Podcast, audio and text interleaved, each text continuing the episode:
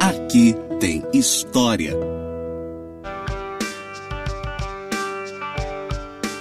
Olá, eu sou a professora Rafaela Machado e esse daqui é mais um podcast do Aqui Tem História. No episódio de hoje, a pedido de vocês, na semana em que a Beneficência Portuguesa completa seus 168 anos de existência, trazemos um pouco da trajetória dessa secular instituição em nossa cidade. Música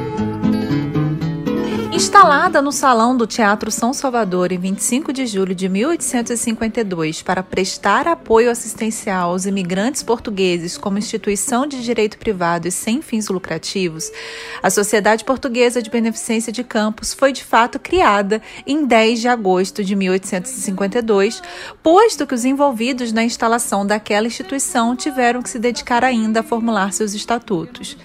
É preciso inserir a criação das beneficências portuguesas no Brasil no contexto da independência em 1822 e da necessidade de se manter a colônia unida.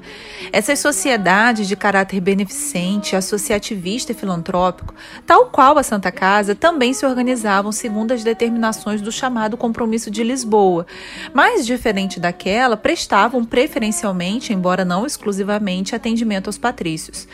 Também necessitando do apoio de benfeitores, beneméritos, o patrimônio dessas instituições e entidades era constituído a partir do pagamento das chamadas joias e mensalidades, além das doações. No caso das beneficências portuguesas em todo o Brasil, é importante ressaltar o lugar dos imigrantes portugueses naquelas sociedades, inclusive na assistência prestada aos que vinham de fora, viajantes e visitantes. Na maior parte dessas sociedades de beneficência portuguesa, o pagamento para os sócios em parcela única dava direito a atendimento e aos cuidados, inclusive com o enterro. Campos chegou a possuir uma vasta colônia de portugueses, a maior da região, vindo ela em boa parte de lugares de Portugal, como Douro, Minho, Açores e Madeira. Dessa colônia foram nomes destacados na sociedade, figura como Francisco Ferreira Saturnino Braga, os comendadores José Cardoso Moreira e Cláudio do Couto Souza, entre muitos outros, inclusive expoentes no comércio e na indústria. No entanto, nem sempre as relações entre portugueses e brasileiros em Campos foram das mais tranquilas. Na passagem da noite de 22 para 23 de dezembro de 1833, por exemplo, cerca de 100 pessoas teriam hostilizado os portugueses que aqui viviam, mesmo os que haviam se naturalizado, dando as portas de seus comércios e moradias e dando vivas a Dom Pedro II e a Constituição de 24. Como na ocasião várias pessoas já se encontravam presas na cadeia pública em decorrência de brigas por questões de nacionalidade, a Guarda Nacional teve que dispersar os grupos manifestantes que permaneciam pelas ruas pedindo a deportação de alguns portugueses, chamados por eles de forma pejorativa de restauradores, chimangos, pés de chumbos e papeletas. É interessante destacar que a Sociedade Portuguesa de Beneficência de Campos não foi a primeira instituição do gênero formada por portugueses em solo campista. Antes dela, outra instituição havia sido formada com a premissa de educar meninos desvalidos e que, formada por muitos sócios com fundo promissor, acabou terminando por ter dividido a diretoria em dois partidos, sendo por isso dissolvida. A segunda, do tipo, chamada Sociedade Filantrópica Portuguesa, existia ainda quando da criação da Beneficência Portuguesa, unindo-se a essa já em 22 de agosto de 1852, elevando o número de sócios para 126. A primeira diretoria da Sociedade Portuguesa de Beneficência foi formada pelo padre Inácio da Silva e Siqueira como presidente, José Bento de Araújo como vice-presidente, Manuel José dos Santos como secretário, Manuel de Souza Azevedo como primeiro tesoureiro, Felipe Antônio de Oliveira como segundo tesoureiro, Joaquim Ferreira Pinto como síndico e ainda Manuel Francisco Dias como administrador. Cabe ressaltar que foi também diretor da instituição o primeiro prefeito prefeito de Campos, o Dr. Manuel Rodrigues Peixoto. O estatuto da entidade, em seu artigo 5 determinava que para ser sócio da sociedade portuguesa, os portugueses aqui residentes tinham que ter ocupação honesta e bom comportamento, além de legalmente admitidos e pagadores das mensalidades. A sociedade admitia brasileiros como sócios, mas esses não podiam alcançar os cargos de direção, embora participassem das votações, cenário só modificado após a proclamação da República em 1889. Neste episódio em que a República foi instaurada no Brasil, o governo provisório, ainda em dezembro daquele ano, fez publicar um decreto para que se manifestassem os estrangeiros que não quisessem aderir à nacionalidade brasileira e do qual tomou parte grande número de portugueses. Todos os sócios contribuintes da beneficência, assim como os benfeitores, pagavam a joia de 5 mil réis, além de 500 réis de mensalidade. Os sócios, além da mensalidade, podiam contribuir com outras quantias em doações, sendo mais comum 100 mil réis de contribuição dos chamados benfeitores. Segundo Júlio Feijin, subsídios para a história dos campos dos Goitacazes, já em 1853, quando servia como tesoureiro Manuel José de Azevedo, os bens da sociedade constavam em cerca de 97 mil réis em dinheiro em caixa, 800 mil réis em dinheiro depositado na Caixa Econômica, além de 196 ainda por arrecadar, perfazendo um total de 1 conto e 93 mil réis. É importante mencionar que a Sociedade Portuguesa de Beneficência de Campos foi criada em 1852, mas o hospital apenas teve a pedra fundamental para sua construção lançada numa segunda-feira de 12 de setembro de 1865, portanto, mais de 10 anos depois da criação da entidade.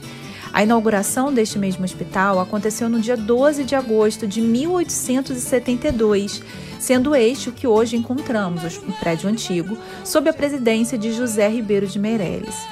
Dirigida pelo construtor português Crispim Correia da Silva, seu jardim original representava uma carta geográfica de Portugal, inclusive assinalando os rios, montes e vales daquele país. Portanto, é interessante observar que na epidemia do cólera morbus ocorrida no ano de 1855, a sociedade fundada em 1852 ainda não possuía hospital, dando mostras de solidariedade ao montar na ocasião um local provisório para o atendimento aos enfermos, contando entre estes não somente os associados, mas todos os desvalidos. Contando com duas enfermarias, eram os locais situados na residência do vice-presidente da instituição, José Bento de Araújo, localizado à Rua do Rosário, e numa chácara localizada chamada Rua Direita. É Horácio Souza quem nos indica que entre os dias 13 de outubro e 25 de novembro foram ali recolhidos 66 doentes, dos quais 21 vieram a falecer. No ano de 1870, passou a oferecer aulas noturnas, provavelmente ministradas por Felipe Antônio de Oliveira, fundador e exímio mestre preceptor, como também aulas de desenho e pintura ministradas pelo pintor Leopoldino de Faria, considerado o primeiro pintor campista. Originalmente, a beneficência contava com uma grande biblioteca visitada pela sociedade, composta por várias obras raras e mais de 5 mil volumes. Segundo o que informa o site do IBGE, como forma de preservar e conservar a essência da colônia portuguesa na região, a beneficência teria restaurado um significativo número de obras de arte. Nas comemorações pelo centenário da Beneficência, em 10 de agosto de 1952, a programação festiva constou de missa celebrada pelo Monsenhor Júlio Moura, inauguração de placa com discurso do Dr. Antônio Pereira Nunes, além de inauguração de novos aparelhos cirúrgicos em que discursou o Dr. Cícero Cruz Alves. Na ocasião, foram também inaugurados os retratos dos senhores José Joaquim Cruz e Francisco Guimarães, com discurso do Dr. Barcelos Martins, e lançada a pedra fundamental para a ampliação do prédio do hospital, com discurso do Dr. Gastão de Almeida Graça. Naquele centenário, era presidente da instituição o Dr. Oswaldo Luiz Cardoso de Melo, estando presente à solenidade o cônsul-geral de Portugal no Brasil, Carlos de Barros, além do prefeito de Campos à época, o Dr. José Alves de Azevedo, e de representantes das sociedades de beneficência portuguesa no Rio de Janeiro e de São Paulo.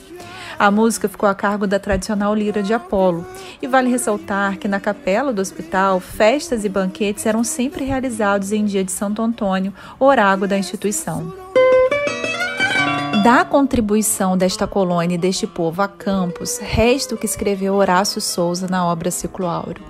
O português, para nós, não é estrangeiro, é o mesmo povo, o mesmo idioma, a mesma religião, por isso que são nossos irmãos, nossos pais, nossos avós. E sobre as curiosidades, eu gostaria de te contar que é interessante notar que Campos também recebeu uma agência do Banco Português, que era localizada no edifício da Associação dos Empregados no Comércio, inaugurada 28 de outubro de 1957.